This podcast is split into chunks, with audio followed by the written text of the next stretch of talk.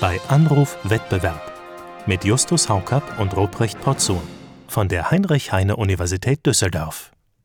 Herzlich willkommen, liebe Hörerinnen und Hörer von bei Anruf Wettbewerb, Ihrem tagesaktuellen Podcast zu allen Geschehnissen rund um die Wettbewerbsökonomie und das Kartellrecht. Und heute ist ein historischer Tag, an dem wir diesen Podcast aufzeichnen. Wir schreiben den 24. November 2021.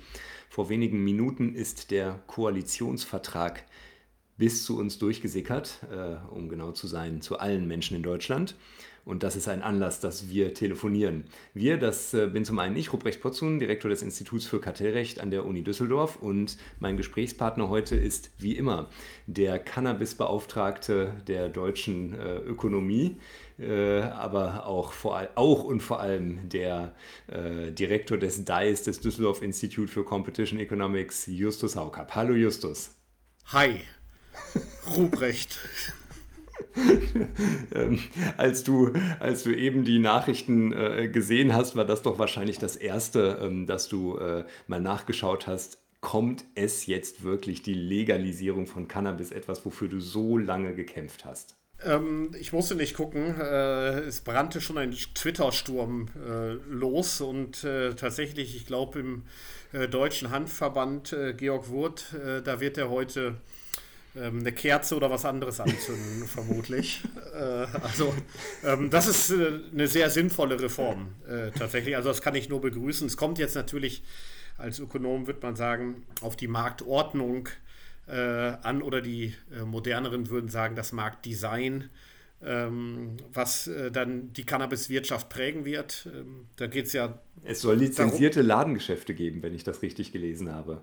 Richtig, genau. Es, äh, ich hoffe, dass es nicht nur eine Lizenzierung von Ladengeschäften gibt, sondern dass die ganze Wertschöpfungskette lizenziert wird, also auch der Anbau und Produktion, dass man diesen Fehler nicht nachmacht, den man in Holland gemacht hat, nur Teile des Marktes zu legalisieren. Aber ich bin da ganz optimistisch, dass das ähm, gut laufen wird. Die Details stehen ja nicht im Koalitionsvertrag. Da ist sicherlich noch äh, vieles, was jetzt diskutiert werden wird, aber das ist ein Schritt in die richtige Richtung. Ähm, das äh, zeigt aus meiner Sicht auch ein bisschen, dass diese Koalition tatsächlich einen gewissen Reformwillen hat und nicht äh, nur alles nochmal so, ja, hier mal eine kleine Stellschraube und da mal ein ganz vorsichtiges Reallabor. Und, aber eigentlich wollen wir doch alles so lassen, wie es ist. Also ich hoffe, dass das auch ein positiven Zeich, positives Zeichen für, also, für den Rest ist. Ähm, wenn sich, wenn sich Deutschlands äh, Reformeifer jetzt schon da, daran äh, zeigen muss und ablesen lassen muss, ob man Cannabis legalisiert oder, oder, oder äh, ähm, sowas äh, einführt, dann, äh, naja, dann gut Nacht oder dann.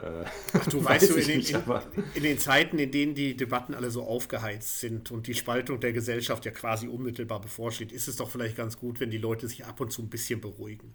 äh, und da ist sicherlich die Cannabis-Legalisierung ganz hilfreich.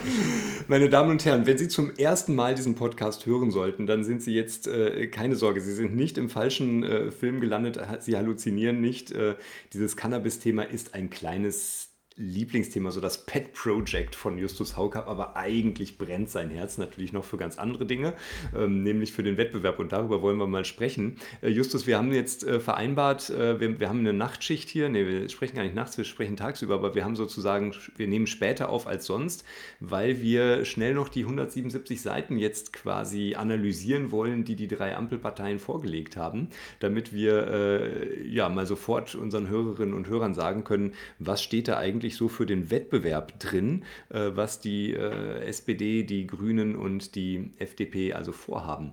Ähm, und wir müssen vielleicht auch erstmal richtigstellend sagen, wir haben das Ding jetzt ja quasi eben geöffnet. Äh, wir wissen selber noch nicht so richtig alles. Wir haben auch natürlich nicht alles gelesen, sondern wir machen jetzt mal hier so Work in Progress und hangeln uns einfach mal durch. Das ist so ein echter Workshop. Ähm, als Ökonom hat man natürlich, ähm, man fängt mit den Zahlen an, aber äh, du hast es hier quasi auch so gemacht, 177 Seiten. Ich habe mal gleich geguckt, wie häufig taucht denn das Wort Wettbewerb im Koalitionsvertrag auf. Sind, das ist ja ähm, unsere Lieblingsfrage, Justus. Das haben genau. wir auch diejenigen gefragt, die wir äh, hier vor der Wahl vernommen haben. Also und wenn man das als Maßstab nimmt, dann muss man sagen, die FDP hat sich da tendenziell durchgesetzt. Äh, denn Klär uns auf. Ähm, 61 Mal taucht Wettbewerb oder Wettbewerbs irgendwas äh, im, im Koalitionsvertrag auf. Ähm, das ist also am nächsten dran zur FDP. Die Hörerinnen und Hörer haben das ja alle noch sehr präsent äh, und werden sich daran erinnern, äh, dass im Parteiprogramm, nee, im Wahlprogramm äh, der FDP das 69 Mal auftauchte, im Parteiprogramm der Grünen 48 Mal und im Parteiprogramm der SPD 21 Mal, also wie der Zufall es will, 48 plus 21 sind 69. Äh, das passt also irgendwie ganz gut. Und jetzt sind wir im Koalitionsvertrag bei 61. Das ist also am nächsten an der FDP. Ähm, aber wir haben nicht geprüft, muss ich zugeben, ob da nicht steht, ähm, wir wollen den Wettbewerb verhindern auf folgenden Märkten. Also von daher ist die vielleicht so oberflächlich, die Analyse. Ja, ich glaube, das gibt schon einen ganz guten Eindruck für unsere juristischen Hörerinnen und Hörer, was eigentlich diese VWL-Professoren die ganze Zeit machen und wie gut die Modelle sind, mit denen die uns in Gerichtsverfahren dann Schadensschätzungen und sowas präsentieren. Du Erbsenzellen, Linsen äh, und andere Hülsenfrüchte, das ist unser tägliches Brot. Ja, äh, das bringt uns gleich auf Samen ein, von anderen Pflanzen, aber ich will nicht abschweifen. Das bringt uns aber gleich auf ein schönes Thema, ähm, Erbsen und Linsen in einem Teil des Koalitionsvertrags, in dem es nicht direkt um Kartellrecht geht, geht es natürlich auch ums Kartellrecht ähm, und zwar bei den Lebensmitteln. Ich weiß nicht, ob du das schon gesehen hast. Das ist in äh, Zeile 1519, wenn ich das mal äh, sagen darf. Und da steht ähm, sinngemäß drin, wir wollen den, ähm, also da kommen vielleicht auch bei dir so einzelne äh, schreckhafte Erinnerungen äh, wieder hoch. Du bist ja ein Experte im Lebensmittelmarkt. Da steht drin, wir werden die kartellrechtliche Missbrauchsaufsicht und Fusionskontrolle im Bundeskartellamt stärken und zwar für faire Preise im Lebensmittelmarkt. Ähm, ja, wir haben ja sowas eigentlich schon im Gesetz. Ne? Wir haben ja schon den äh, Paragraph 20 Absatz 3 GWB, den Untereinstandspreis äh, verkauft, der bei Lebensmitteln besonders scharf reguliert werden soll, was in der Praxis allerdings nicht so häufig ähm, äh, vorkommt. Ähm, und hier geht es auch nochmal direkt dann im nächsten Satz um den Verkauf unter Produktionskosten. Also diese Branche scheint nochmal in den Fokus zu geraten. Ja, ich ähm, denke, das ist äh, sehr schwierig äh, letztendlich. Also dieser Verkauf von Lebensmitteln unter Produktionskosten, das ist ja jetzt was anderes. Ich sehe es jetzt auch zum ersten Mal als der Verkauf unter Einstandskosten. Ähm, hier geht es also offenbar nicht mehr darum, ob die Supermärkte das zu Preisen weiterreichen, die unter ihren, wie wir alle wissen, sehr, sehr schwierig zu, zu kalkulierenden Einstandskosten sind, weil das ja sehr komplexe Verträge sind, äh, die der Lebensmittelhandel mit äh, Lieferanten hat. Aber unter Produktionskosten, auch das wird schwer sein. Ich ähm, sage das sonst in der Vorlesung mal so, ein Schwein ist im Grunde ein Gemeinkostenblock. Ja, äh, denn äh, letztendlich äh, hat ein Schwein einen Preis. Heute ist das Kilo Schwach Schlachtschwein bei ungefähr 1,20 Euro, äh, wie meine Twitter-Follower äh, genau wissen werden. ähm, aber das ist ja ein Durchschnittspreis. Äh, der, der, Schinken kostet eben mehr als der, die Haxe typischerweise, beziehungsweise das Steak hat einen anderen Preis als der Rüssel und andere Teile, die verwurstet werden vom Schwein. Also das heißt, ähm, das ist ja nachher eine, eine Mischkalkulation. Äh, der sozusagen derjenige, der ein Schwein kauft, ein ganzes Schwein, der weiß, äh, mit verschiedenen Teilen des Schweins erzielt man andere Erlöse und da ist eine gewisse Willkür äh, drin. Das ist ja kein Durchschnittspreis, weil die verschiedenen Stücke vom Schwein ganz unterschiedlich wert sind und ein großer Teil der weniger, ähm, sag ich mal, wertvollen äh, Schweineteile etwa wird exportiert. Äh, ganz große Teile. Also äh, das heißt also, nur der Rest wird wiederum äh, vermarktet in Deutschland. Also da nachher vernünftige Produktionskosten für einen Schinken zu berechnen, ist fast ein Ding der Unmöglichkeit, äh, Man, weil sich ja. das eben davon abhängt, welche anderen Erlöse erziele ich denn mit dem restlichen Schwein. Man ähm, könnte hier fast von einer äh, Wurstlücke sprechen, die sich da auftut in der. Äh, das in ist vielleicht eine neue Interpretation, genau. Die, die, die Wurstlücke in der, äh, in der Produktionskostenkalkulation, die werden wir demnächst haben. Also im Grunde kann sich das ja fast nur auf Fertiggerichte ähm, oder, oder weiter äh, verarbeitete Lebensmittel äh, beziehen, wo ich wirklich und dann ähm, also da in die Produktionskosten einzusteigen, also was das jetzt bei Nestle, äh, Oetker, äh, Mars etc., was die Produktionskosten da tatsächlich sind. Ähm, Also, da, also ich glaube, das Bundeskartellamt, die sind super gut, ja, aber da sind die überfordert, äh, muss man ganz ehrlich sagen, das, das kontrollieren zu wollen. Äh, also es, das scheint mir noch nicht durchdacht zu sein. Es gibt in demselben Absatz äh, dann auch noch einen Hinweis auf den äh, Milchmarkt. Und auch das, sind, auch das ist ja ein Bereich, äh, also das Bundeskartellamt hat sich ja in den vergangenen Jahren schon intensiv mit, diesen, mit dieser Szene beschäftigt. Ich glaube, wenn da die gesetzgeberischen Lösungsvorschläge auf der Hand lägen, mit denen man äh, vielleicht manche Verzerrung da in den Griff kriegt oder manches Problem, das man lösen möchte, ähm, ja, dann hätten wir das wahrscheinlich schon eher gekriegt. Ne? Also das ist wahrscheinlich ist wahrscheinlich ein extrem schwieriger Bereich. Müssen wir mal abwarten, was daraus kommt. Ja. Das, das Interessante ist, die Politik unterschätzt permanent, wie international verflochten die äh, Lebensmittelmärkte äh, sind. Das sieht man an den, an den Rohstoffpreisen, egal ob es Milch ist. Auch von der Milch wird über die Hälfte exportiert äh, in Deutschland. Ähm, bei Schweinen ist es ähnlich und so weiter. Und ähm, was dann letztendlich im Lebensmittelhandel vermarkt wird äh, von den Produkten, ist eigentlich nur ein sehr kleiner Teil.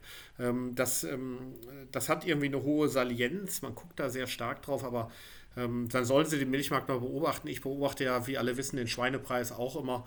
Das macht auch viel Freude, aber ich fürchte, ähm, da, da, kann man dann auch nicht viel weiter rausziehen. Also ähm, von daher ähm, mal sehen, was daraus wird. Ich, ich äh, war ehrlich gesagt in, in meiner Lesung, in meiner kurzen Lesung des Koalitionsvertrags, äh, nicht da hängen geblieben, sondern nur ein paar Zeilen weiter, ähm, wo es dann allerdings gleich mit einer riesen Enttäuschung losging ähm, muss ich sagen. Also Mobilität ähm, bei der Bahn ähm, soll alles weitergehen wie bisher, nur möchte man das Monopol der Bahn weiter stärken im Wesentlichen. Steht da übersetzt drin für alle, die das nicht so schnell verstanden haben. Ähm, das ist die ganz klare Ansage, äh, die hier getroffen wird. Ähm, das, also man will keinerlei äh, äh, Entflechtung, das kann man auch hinnehmen, und man will den Deutschlandtakt ähm, äh, äh, stärken, letztendlich, wenn ich das richtig äh, hier gelesen habe. Der Deutschlandtakt für alle, äh, die das nicht äh, wissen, ist kurz gesagt, bedeutet das im Effekt nachher, ähm, dass die, äh, die Infrastruktur, die Schienen noch mehr Rücksicht auf den Fernverkehr der Bahn nehmen muss, noch weniger Flexibilität äh, geben wird und das letztendlich noch schwieriger machen wird, für Wettbewerber in dem Markt äh, Fuß zu fassen. Also das ist ein super Lobbyismuserfolg der Deutschen Bahn. Der uns auch überrascht, weil ja. Ähm, ähm, das ist, also das wird weniger Wettbewerb im Bahnbereich definitiv geben. Das ist hier die klare Ansage. Wir sind äh, deshalb überrascht, weil ähm, es eigentlich schon hieß, dass die Bahn zerschlagen würde, aufgespalten würde in Infrastruktur und ähm, äh, also den Schienenbetrieb und den, äh, ja, den Waggonbetrieb, dass es auch möglicherweise zu einem Verkauf von ähm, Schenker kommen würde, dem Logistik, der Logistiksparte. Äh, auch davon ist keine Rede, wenn ich es richtig äh, sehe. Und ähm, ökonomisch war das ja auch äh, von uns allen hier äh, begrüßt worden. Und nicht nur von uns, auch von der Monopolkommission äh, und, und, und vielen anderen Ökonomen. Äh, und dass äh, davon jetzt eigentlich nichts mehr zu lesen ist, das ist schon, ist schon erstaunlich, ja. Ja, das ist, ähm, ja, ich, gut, das. Ähm ich bin mir nicht ganz sicher, wer sozusagen das. Ich meine, eigentlich waren ja zumindest mal äh, FDP und Grüne für eine äh, Entflechtung. Da muss sich also wohl die SPD vermutlich dann durchgesetzt äh, haben. Die ähm, FDP soll immerhin den Verkehrsminister oder die Verkehrsministerin stellen. Äh, wir müssen also mit diesen Zeilen aus dem Koalitionsvertrag umgehen. Ja, das, das ist irgendwie ganz witzig. Ne? Also jetzt, äh, die FDP muss jetzt dafür sorgen, dass das Monopol der Bahn gestärkt wird. ähm, da hat man ja so ein bisschen den Bock zum Gärtner gemacht, aber warum nicht? Äh, ja, das äh, ist vielleicht ganz. Ähm, also vielleicht äh, müssen wir, äh, also wir müssen vielleicht den Koalitionären insofern, äh, du hast es jetzt sehr scharf formuliert, wir müssen denen vielleicht insofern äh, gerecht werden, als äh, hier steht, dass die Infrastruktureinheiten ähm, innerhalb des Konzerns zu einer neuen gemeinwohlorientierten Infrastruktursparte zusammengelegt äh, werden und die internen Strukturen sollen effizienter und transparenter werden. Also wenn man mit, mit viel gutem Willen kann man da vielleicht noch sowas rauslesen, dass, also, das, ähm, dass, das ein, dass es vielleicht so ein bisschen in Richtung einer inneren Entflechtung laufen kann. Also wir müssen uns als Innere Entflechtung, nee, also ich lese das eher als das Gegenteil davon, ehrlich gesagt. Wir haben ja jetzt äh, drei Sparten, DB Energie, äh, DB Station und äh, DB-Netze äh, sozusagen und die werden ja zusammengelegt. Äh, das heißt, also wenn ich das richtig verstehe. Ja, also die werden verflochten und nicht entflochten.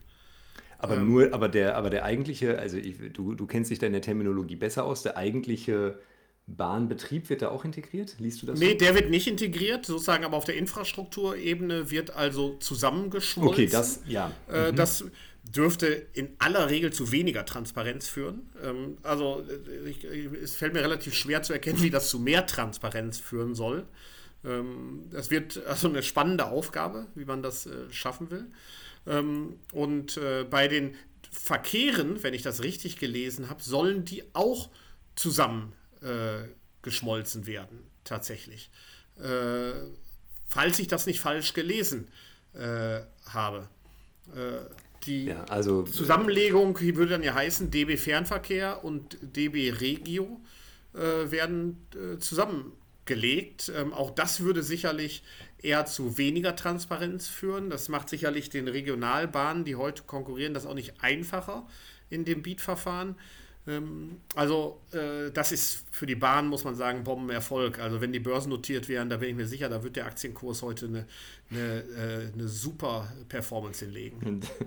Das ist also etwas, was äh, uns enttäuscht. Es gibt einen anderen Punkt, den ich schon abgefeiert habe bei Twitter, äh, nämlich die Abschaffung der Ministererlaubnis. Das hatte der Spiegel gemeldet und ähm, jetzt schaue ich in, ähm, in die Ausführungen zum eigentlichen ähm, Kartellrecht und stelle fest, von wegen, die Ministererlaubnis wird nicht abgeschafft, sondern was passieren soll, ist, die Klagemöglichkeiten werden wieder etwas verbessert. Die waren ja teilweise zurückgefahren worden und jetzt soll auch der Deutsche Bundestag äh, ein Mitspracherecht haben. Also ähm, die Änderungen bleiben in diesem Bereich sehr überschaubar. Wir werden eine, äh, weiterhin eine Ministererlaubnis äh, haben. Das heißt, in Fusionsfällen, in denen das Bundeskartellamt gesagt hat, das geht nicht, wir denken an Edeka Tengelmann oder ähnliches, darf der neue Wirtschaftsminister, das soll ja wohl, was man so hört, Robert Habeck, Habeck sein, äh, dann vielleicht doch mit Unterstützung des Bundestags oder nach einer Anhörung des Bundestags oder ähnliches ähm, die Fusion freigeben. Ich halte das für ähm, rechtlich und ökonomisch ähm, eine Fehlentscheidung, aber es wird uns wieder sehr schöne politische äh, Debatten bescheren. Also unterhaltsam bleibt es dann zumindest.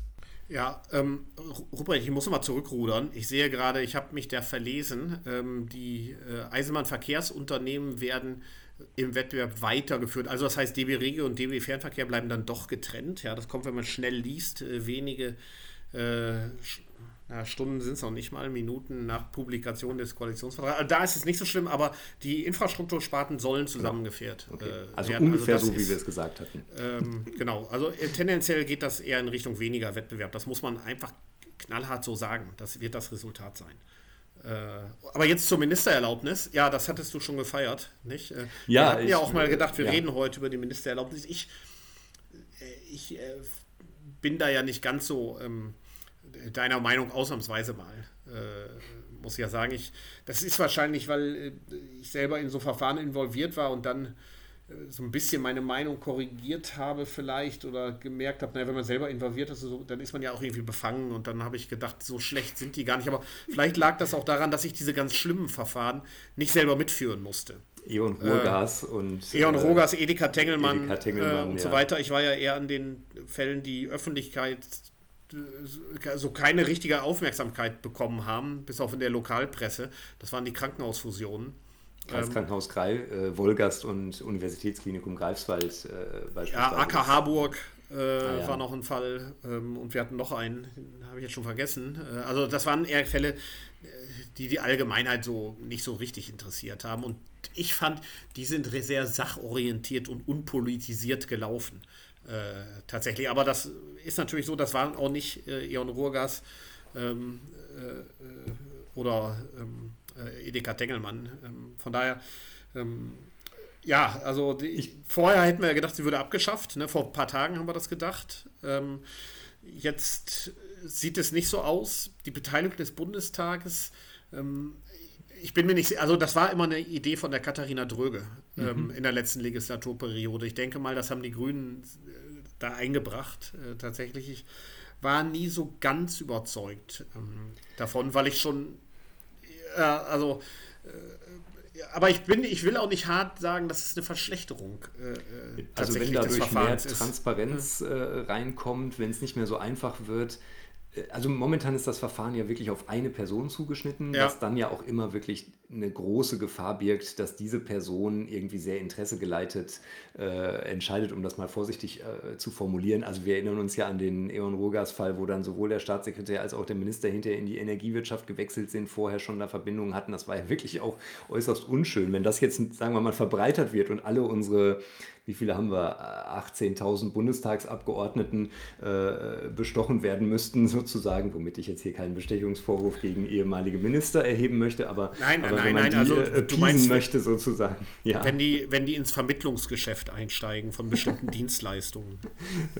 Whatever, genau. Ne? Also dann, dann haben wir sicherlich schon mal eine größere Hürde und, und vielleicht ein bisschen mehr Transparenz. Das, ist, das kann wahrscheinlich nicht schaden und das verbreitert vielleicht auch tatsächlich die, die Debatte und vielleicht ja auch zu einem Positiven hin, dass man sich auch wirklich nochmal Gedanken macht, wenn es im Parlament debattiert wird, was, was wollen wir eigentlich mit Kartellrecht und was soll Wettbewerb und was soll Fusion. Also da bin ich ja eigentlich offen und glaube ja, du hast recht, an die also, Rationalität der Debatte. Ähm, also so ist es auf jeden Fall imperfekt, auf jeden Fall. Ich meine, dass ja auch wieder die, die Möglichkeit, die anzugreifen vor Gericht gestärkt werden soll. Ja, das, ganz wichtig. Das begrüße ich äh, ausdrücklich.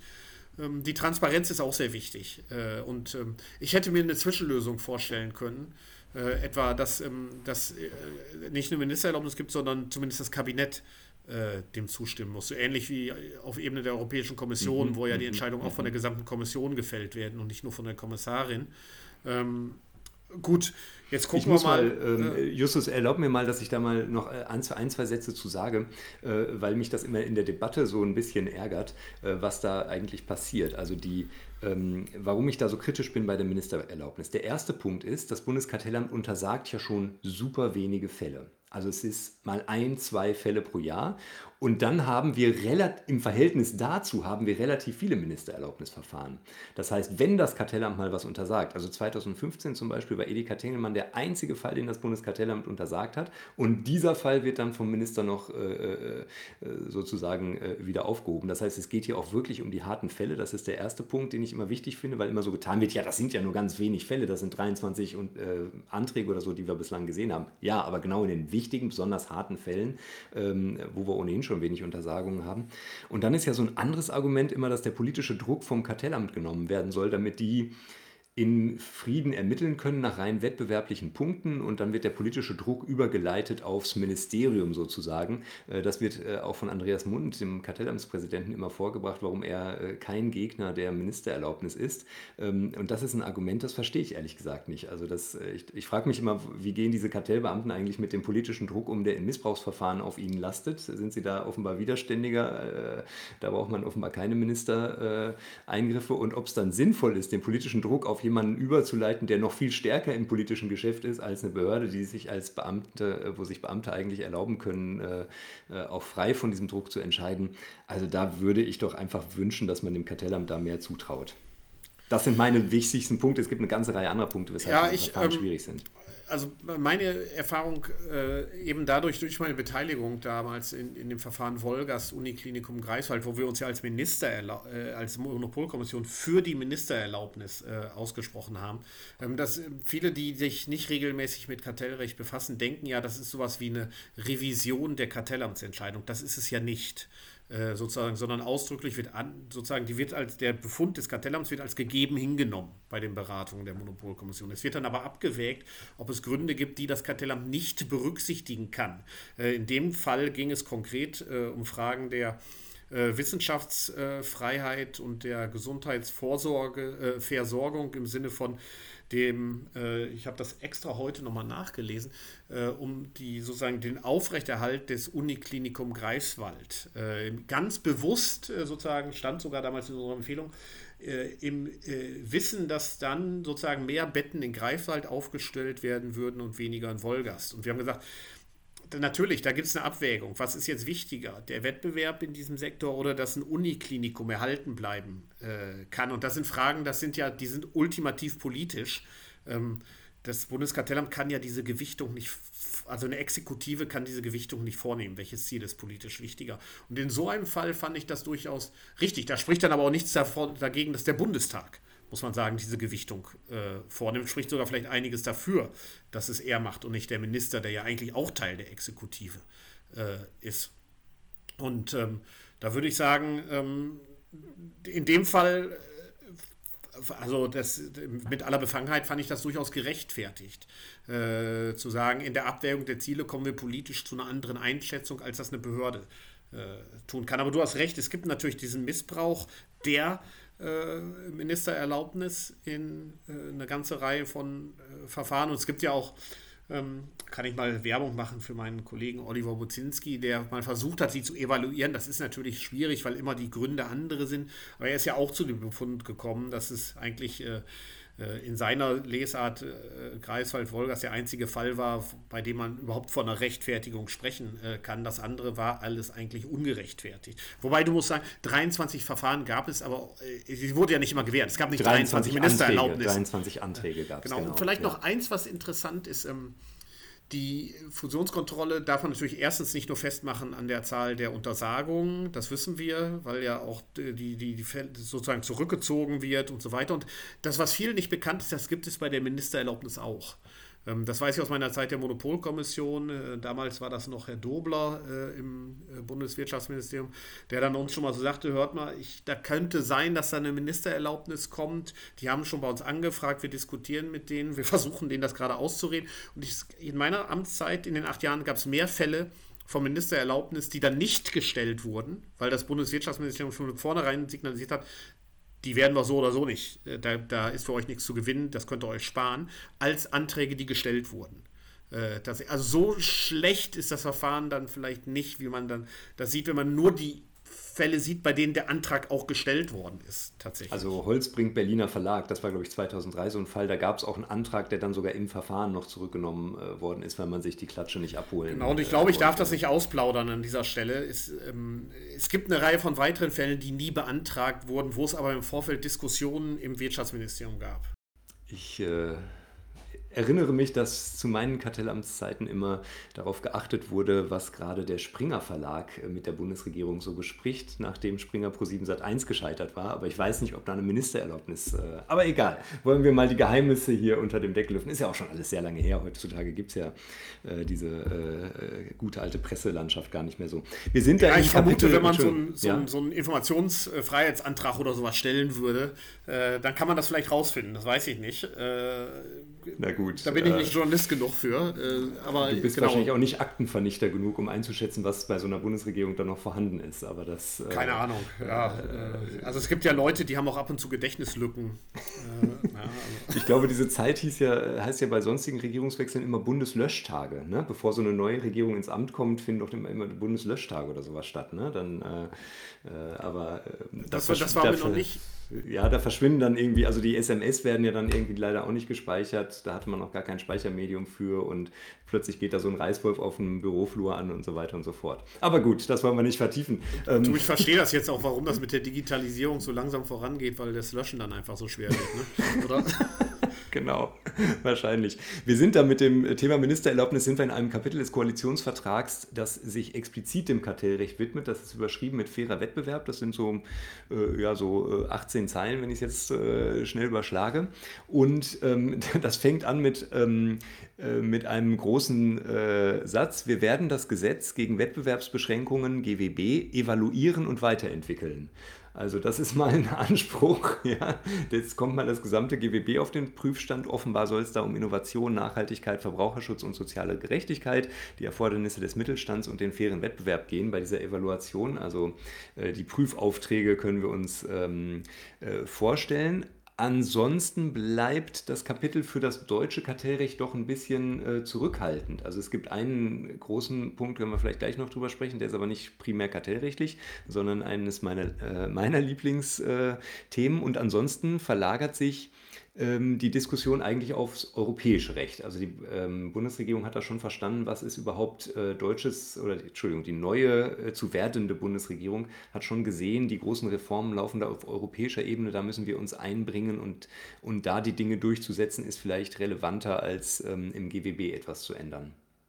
Ja, ähm, das erste ist interessant. Ähm, das äh, erinnert mich äh, an das Thema Wettbewerb und Nachhaltigkeit. Äh, da wollen wir ja demnächst auch noch äh, drüber sprechen. Äh, auf jeden Fall, auf jeden Fall. Nicht? Ähm, das, äh, was ins Kartellrecht integriert werden soll, sehr interessant. Ähm, Das, äh, das andere, ähm, was ich mit Interesse gelesen habe, ist auch, dass man äh, Killer-Akquisitionen, also bin ein bisschen enttäuscht natürlich, dass man äh, nicht den von uns geprägten Fachbegriff der mörderischen Übernahme äh, in den Koalitionsvertrag äh, aufgenommen hat, sondern da immer noch Killer-Akquisitionen steht. Aber whatever.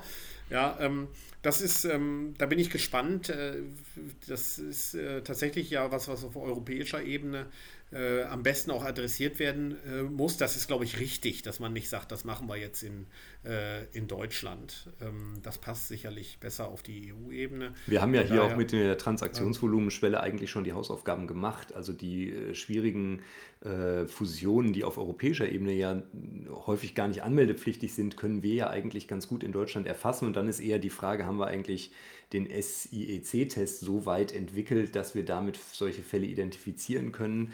Ähm, und das haben wir bei der letzten GWB-Novelle auch schon ausgiebig ähm, diskutiert. Da gibt es ja nicht so richtig gute Kriterien, woran man jetzt festmachen kann, das ist eine Killer-Acquisition.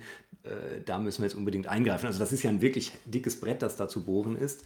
Und, genau, und, und wir hatten ja auch gesagt, insofern, dass es da äh, auch adverse Effekte geben kann, dass man auch immer die Auswirkungen auf die Innovation und die äh, Finanzierung von Startups äh, sich äh, vergegenwärtigen muss. Und ähm, ich bin mir auch nach wie vor nicht sicher, ob wir materiell andere, also wie du schon sagst, ob der SIEC-Test, ob das nicht reicht, wenn wir die Aufgreifschwellen tatsächlich haben. Ich meine, Google und Fitbit, da hat die Kommission ja schon recht, ähm, da kann man drüber treffend diskutieren, wie gut die sind, aber sie hat da ja äh, Zusagen entgegengenommen, äh, relativ innovative, äh, kann man sagen, und dann Auflagen gemacht. Ähm, also von daher äh, bin ich gar nicht sicher, ob das Tool nicht schon da ist äh, dass die, der juristische Instrumentenkasten das äh, zu adressieren. Äh, das ist gar nicht unbedingt eine Rechtsänderung erfordert, sondern vielleicht nur ein bisschen anderes Augenmerk äh, der, der Durchsetzungsinstitutionen vielleicht auch, äh, und dann wird es sozusagen immer schwierig, äh, eine veränderte Haltung der Gerichte, die, äh, die dann letztlich überprüfen müssen, ob die Untersagungsentscheidungen oder die Auflagen rechtmäßig sind. Das ist natürlich dann auch nochmal ähm, eine ganz andere Frage, was, was sagen dann die europäischen Gerichte, wenn ich einen Fall untersage und beharren die auf einer eher traditionellen Lesart oder sind die auch bereit, äh, neuere Theories of Harm anzuerkennen? Ja, äh, interessant ist auch sicherlich hier die Rainer Brüderle-Klausel. Äh, ja, he's back. Äh, genau, he's back. Also Rainer Brüderle war äh, ein Visionär äh, vor. Äh, wann hat er das? Wann war er eigentlich genau Wirtschaftsminister? Ich will jetzt nichts Falsches sagen, aber es muss so ungefähr vor zehn Jahren gewesen sein.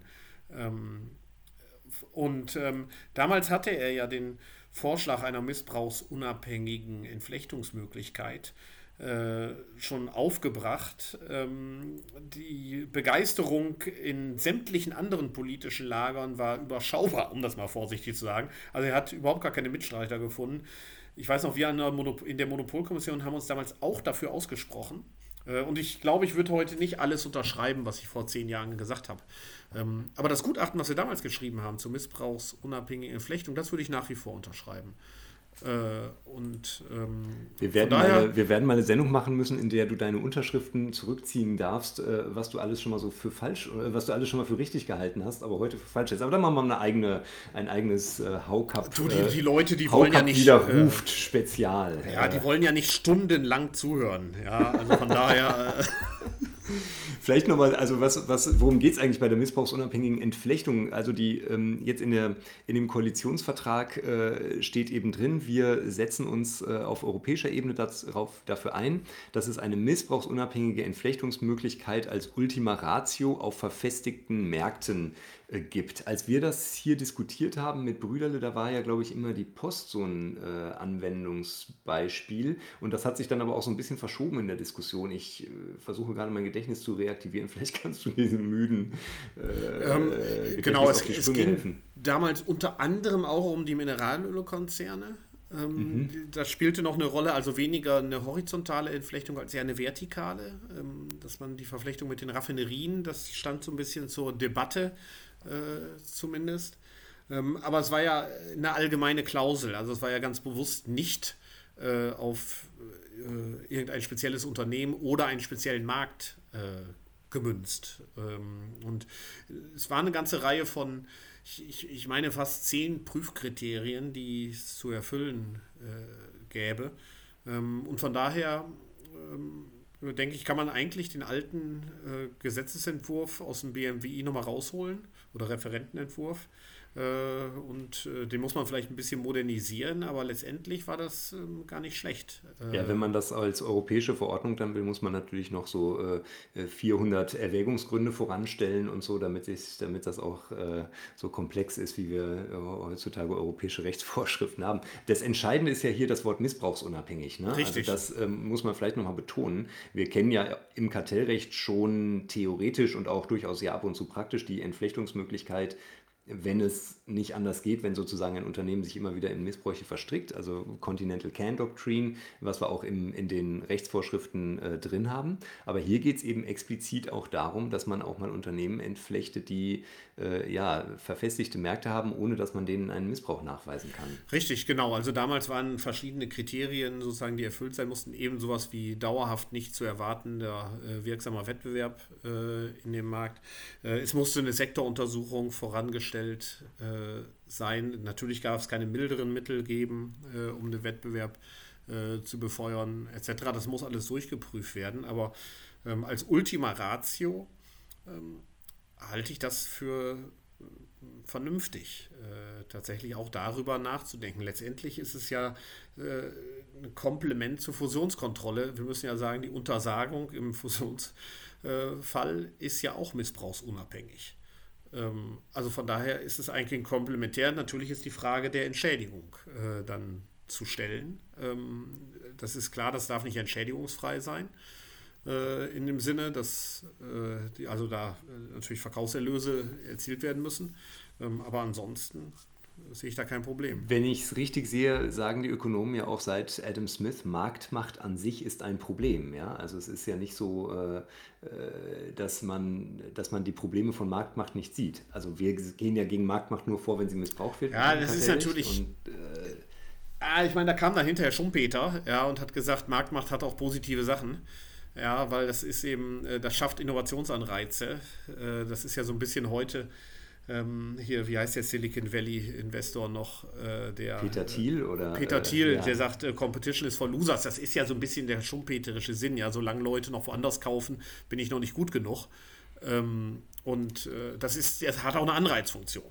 Nicht? Das muss man ähm, so sehen. Das ist ambivalent. Also also äh, verfestigte Marktmacht, würde ich sagen, da, äh, da ist wahrscheinlich irgendwann der Punkt erreicht. Äh, aber, auf jeden Fall, äh, auf jeden Fall. Äh, gucken wir mal. Also das ist jedenfalls ein spannendes Projekt und eins, das ähm, ja, von uns durchaus auch einen Daumen hoch kriegt sozusagen. Ne? Also wen immer es dann, äh, wie ja, immer das dann aussieht, ist es wahrscheinlich eine Frage der, es ist vielleicht auch, auch ähm, eher so ein Druckmittel oder sowas in bestimmten Verhandlungen oder in kartellrechtlichen Verfahren oder so, dass man ich meine, es ist natürlich eine gewisse Paradoxie, wenn man ganz ehrlich ist. Ne? Da steht jetzt, äh, wir wollen über missbrauchsunabhängige äh, Entflechtung äh, nachdenken.